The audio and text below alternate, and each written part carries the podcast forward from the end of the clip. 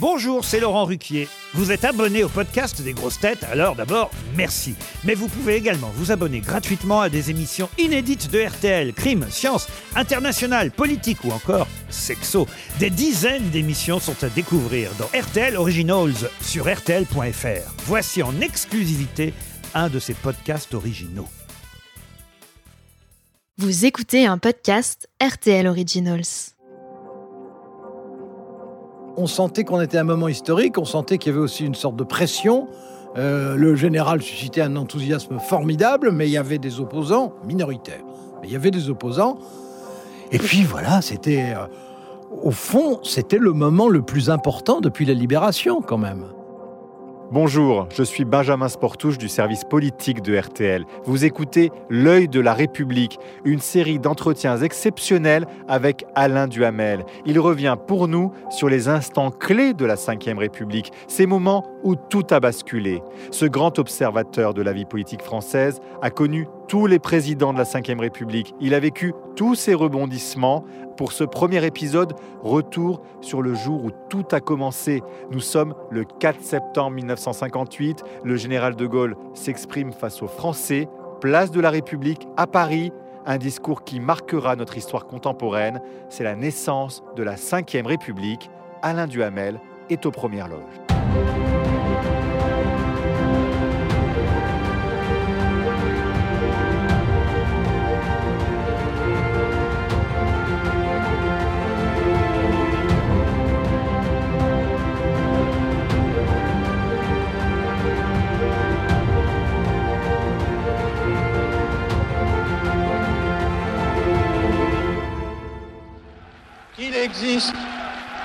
Au-dessus des querelles politiques, qu'il existe un arbitre national qui soit chargé d'assurer le fonctionnement régulier des institutions, qu'il existe un gouvernement qui soit fait pour gouverner, qu'il existe un Parlement destiné à représenter la volonté politique de la nation, à voter les lois, à contrôler l'exécutif, mais sans sortir de son rôle. Voilà, Française, Français, en quoi consiste la Constitution qui, le 28 septembre, sera soumise à vos suffrages? Au nom de la France, je vous demande de répondre oui. Alain Duhamel, on vient d'entendre un extrait du discours euh, grandiloquent du général de Gaulle. Hein. Nous sommes le 4 septembre 58, place de la République. Vous y êtes ce jour-là. Qu'est-ce qui vous a décidé à venir? Bah, vous savez, j'avais 18 ans, je me passionnais pour la politique, euh, j'avais suivi de près les élections législatives de 56, euh, j'avais suivi heure par heure ce qui s'était passé autour du 13 mai 58, donc du retour du général de Gaulle par des moyens contestés. et donc je voulais y être. Donc je me suis levé à 6 heures du matin. Euh, par la suite, j'aurai l'occasion de le faire certain nombre de fois dans ma vie. Mais enfin là, c'était une nouveauté. Mes parents n'étaient pas très chauds, mais enfin, j'étais en âge de décider tout seul. Et euh, j'y suis allé, je suis arrivé euh, avant 7 heures du matin, et il y avait déjà du monde. Il y avait deux publics. Il y avait un public d'invités, mais d'invités nombreux, hein, avec beaucoup de militants, etc. D'un côté des barricades, qui étaient acquis d'avance, plein de ferveur et d'admiration. Et puis il y avait euh, un public soit de curieux, soit d'adversaires. Les curieux étaient les plus nombreux, il y avait beaucoup de monde. Hein. Les curieux étaient les plus nombreux, mais il y avait aussi des militants de gauche ou de syndicats de gauche euh, qui étaient là pour protester. Moi, je suis contre la barricade parce que comme je suis arrivé parmi les premiers, euh, je me suis faufilé, puis j'étais jeune, bon, je me suis faufilé, je tenais la barricade comme ça, et j'étais bien dans l'axe. Hein.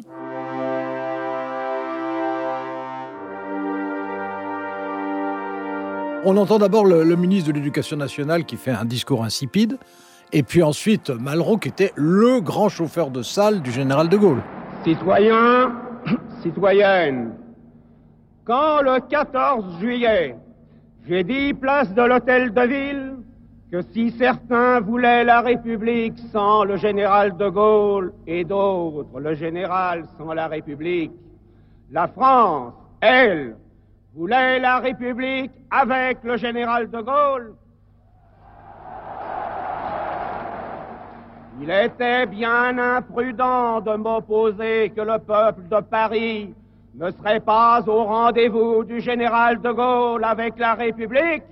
Le peuple de Paris est là pendant toute la période du RPF, Rassemblement du Peuple Populaire, de 47 jusqu'à en fait 53, euh, c'était toute toute réunion euh, avec le général de Gaulle, tout meeting commençait par un discours de Malraux pour chauffer la salle, puis l'arrivée en majesté du général.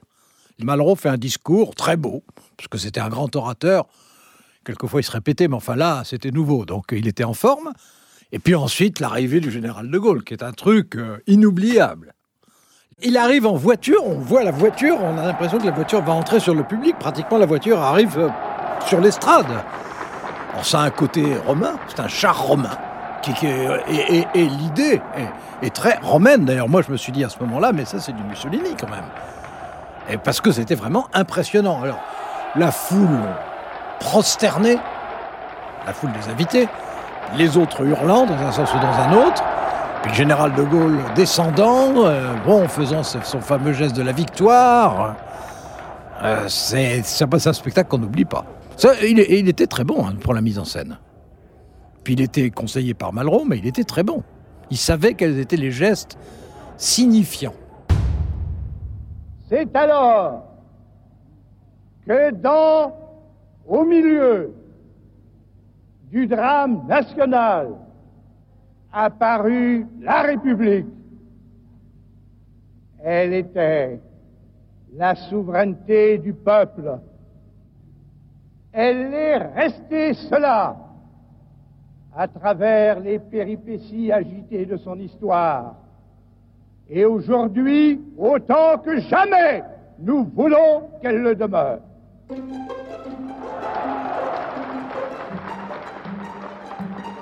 il prononce un discours entier sans notes qu'il a complètement mémorisé. D'ailleurs, ça se voit parce qu'il n'hésite pas avec l'imparfait du subjonctif, euh, ce qui déjà à cette époque était rare. Euh, et euh, on voit que c'est un texte travaillé. il a passé quand même des dizaines d'heures, non seulement à le mettre au point, mais à le répéter. On saura plus tard que dans ces cas-là, il répétait son discours devant une glace. Dans ses appartements pour vérifier en même temps les mimiques, les gestes, etc. Il est très bon. Puis en plus, c'est un des grands discours de sa vie quand même, et il le sait. Puis pour lui, c'est la revanche. C'est le discours de la revanche et le discours de la victoire. En une seule fois, c'est formidable. Et euh, il prononce un, discours bon historique. Alors avec lui, un discours historique, c'est toujours un peu du Corneille. Donc euh, c'est un peu grandiloquent, c'est majestueux, il y a une recherche de vocabulaire. Aujourd'hui, euh, quand Macron utilise un mot un peu suranné, tout le monde s'esclave.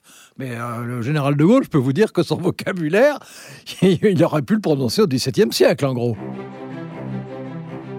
Il a gestuel, des mimiques absolument incroyables. Avec les bras d'abord, il les agitait dans tous les sens. C'est pas très beau, hein, mais c'est impressionnant.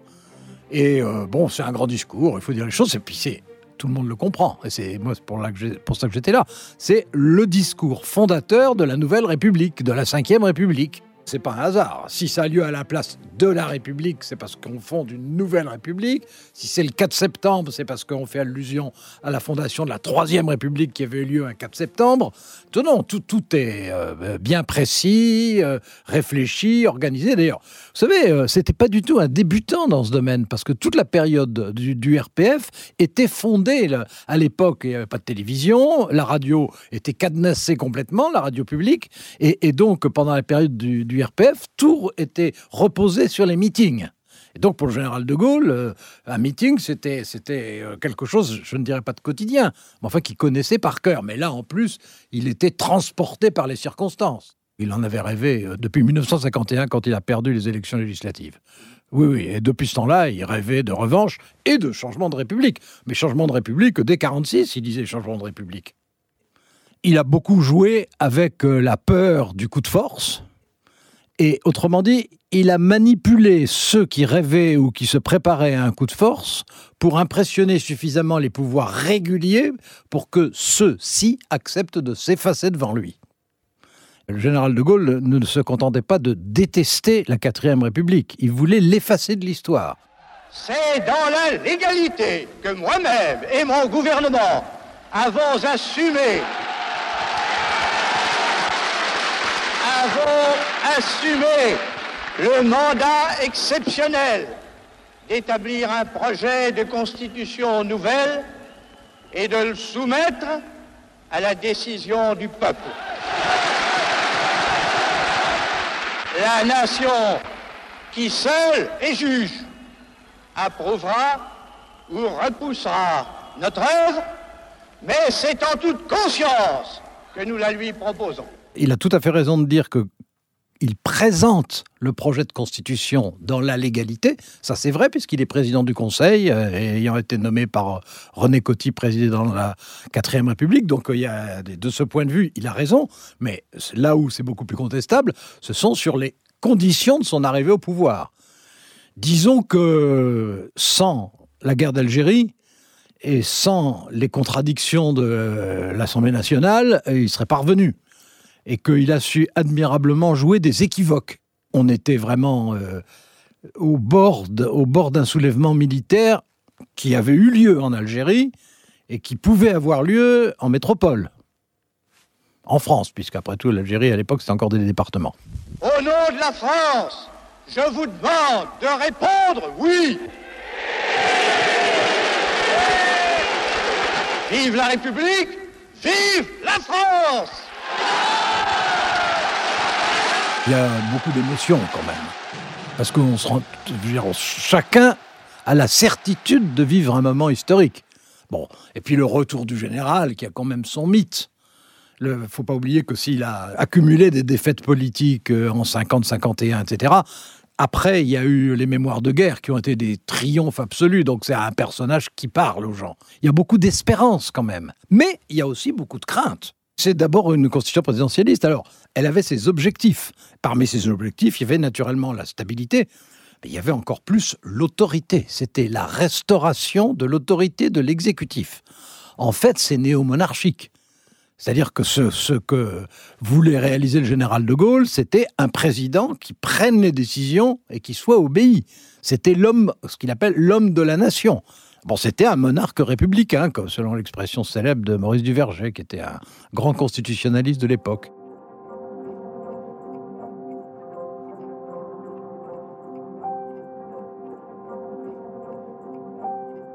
Les Français avaient envie qu'on tourne la page. Et comme ça leur arrive de temps en temps, ils avaient envie de remettre leur destin dans les mains de quelqu'un, pas de quelque chose. Sous la 4ème République, on remettait son destin dans les mains de quelque chose, un gouvernement. Sous la 5ème République, on les remet dans les mains de quelqu'un, un président. C'est pas du tout pareil. C'était joué d'avance. Les Français voulaient tourner la page. Ils n'étaient pas du tout tous gaullistes, ils n'étaient pas tous d'accord sur ce qui devait se passer en Algérie, ils n'étaient pas tous contents, d'ailleurs des Français tous contents, ça n'existe pas. Euh, mais il voulait tourner la page. Donc il était évident que c'était évident que le, référendum passerait et qu'il passerait largement. En revanche, ce qu'on n'avait pas imaginé, c'est qu'il passerait largement à ce point. On savait dès le début que c'était au minimum deux tiers, un tiers, et on ne s'attendait pas à ce que ce soit 80-20. Vous savez, à cette époque, voter à des élections significatives, donc des élections présidentielles, un référendum, des élections législatives, c'était considéré encore comme un, droit qu'on était tout content d'exercer. Pour les femmes, c'était quand même encore tout récent. Bon, pendant la Vichy, on n'avait pas pu le faire. Donc euh, c'était considéré comme quelque chose d'important et, euh, les gens qui euh, ne, votaient pas n'étaient pas très bien considérés. Par exemple, dans un petit village, si vous ne votiez pas, on vous regardait de travers. Donc il y avait une conscience des obligations du citoyen.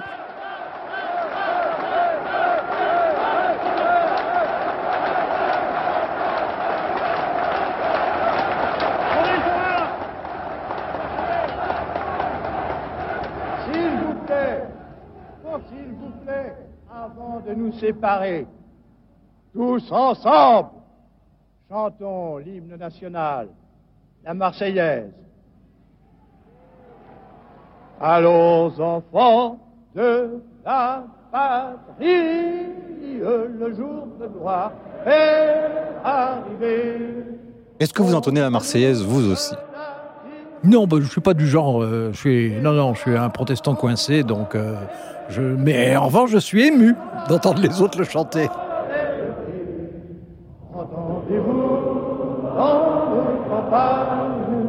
Et il y a un bain de foule. Est-ce que vous avez souvenir de ce bain de foule? Peut-être l'un des plus des premiers bains de foule politiques.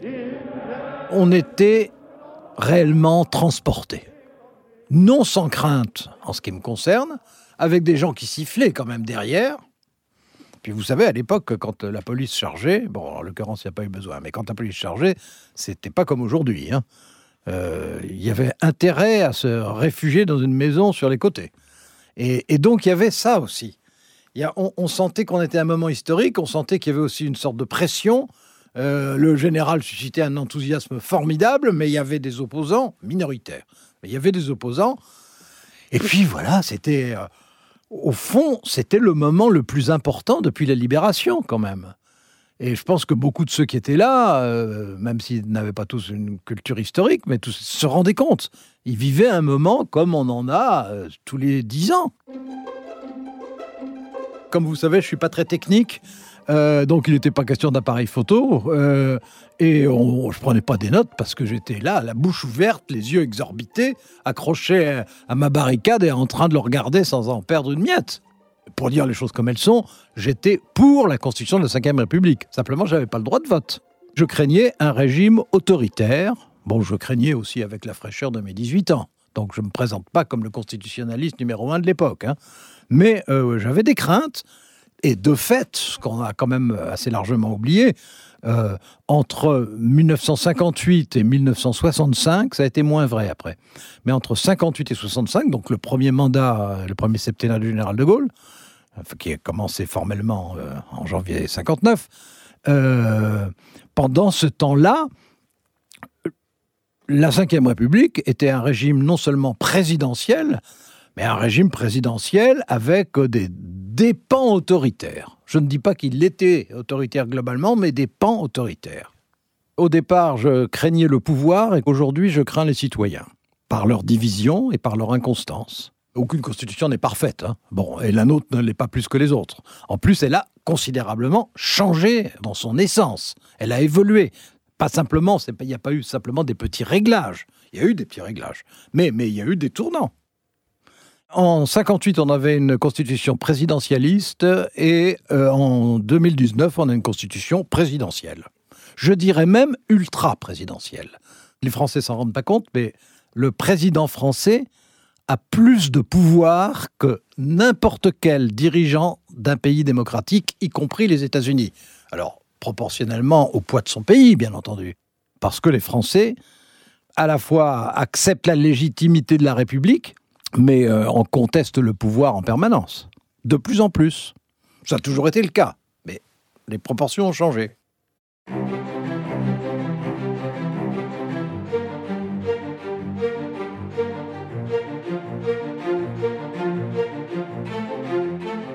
Vous venez d'écouter L'œil de la République avec Alain Duhamel. Merci à Marie-Pierre Haddad qui m'a aidé à préparer cet épisode. Vous pouvez le réécouter ainsi que tous les podcasts RTL Originals sur notre site rtl.fr.